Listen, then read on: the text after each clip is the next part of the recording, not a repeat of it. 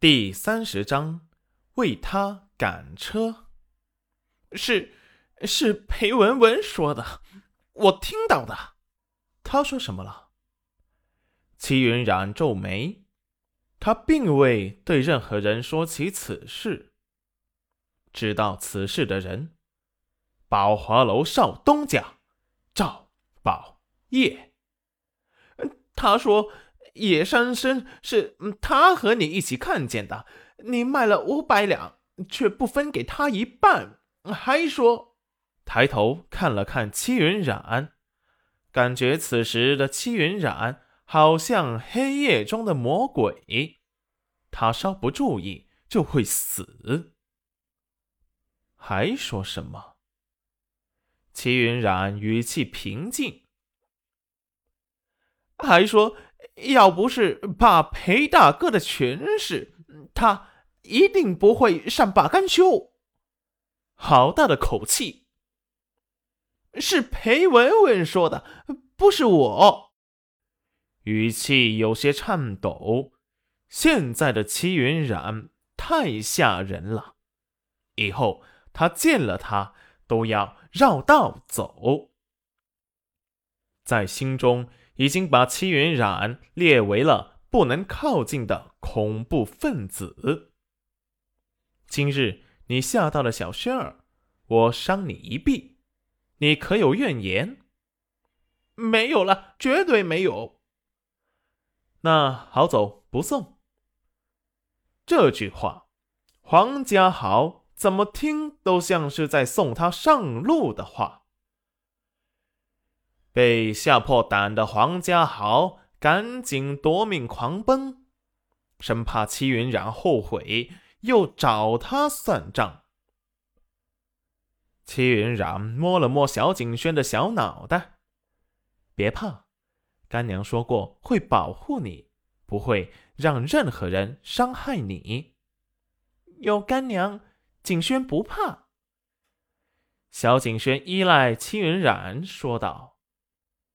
嗯，齐云染抱着小轩儿回去睡觉了。裴文文，这时藏在暗处的裴元俊才现身。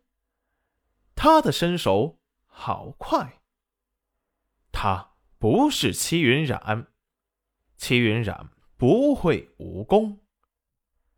他是谁呢？第二日，戚云染早早的起了床，带着小景轩吃过早饭之后，就又去往镇上。今日他打算去买一点日用品，洗衣服的皂荚粉，还有洗澡用的香姨子，家里还要买棉被。可是又想起昨夜那破旧的鬼屋，一点也不安全。现在天慢慢会热起来，暂时可以不用买，还是要先修理一下房子。等到戚云染带着小景轩走到大道时，村里的牛车慢慢的赶了过来。齐云染赶紧拉着小景轩走到路边，把中间的路给让了出来。这次牛车却停在了齐云染的面前，车上传来了一个好听的男声。齐云染一看，原来是裴元君。上车。齐云染沉默了一秒，最后还是上了车。他受累没关系，可是小景轩是个五岁的孩子啊，脚还是会疼的。齐云染带着小景轩坐进车内，发现里面竟然没人，赶牛车的就是裴元君。齐云染莫名的想笑，一国丞相大人为他赶牛车。裴元君视线在戚云染身上掠过，今日他穿着样式简单布料，却比前几天的好得多，头发还是只挽了一个小髻，用一只木簪子固定，身后的青丝轻垂于腰际，又是一副云英未嫁的打扮，皮肤算不得白皙，五官却很精致，眼中带着自信，不卑不亢，看上去不像是农家女子。倒是比京城里的贵女还悠闲洒脱几分。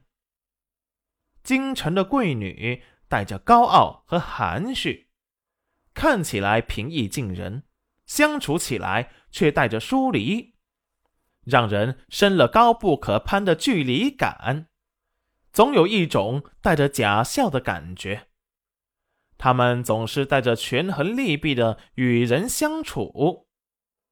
而戚云染是自信中带着张扬，看起来不太好相处，其实相处起来却很舒服，让人没有距离感，只感觉到他的真实。喜欢便是喜欢，讨厌就不会给你好脸色，也不会因为你的身份而故意来讨好你。也不会认为你比他还要高贵，比如对赵宝业，又比如对他，他就像一个谜，让他忍不住去探究挖掘。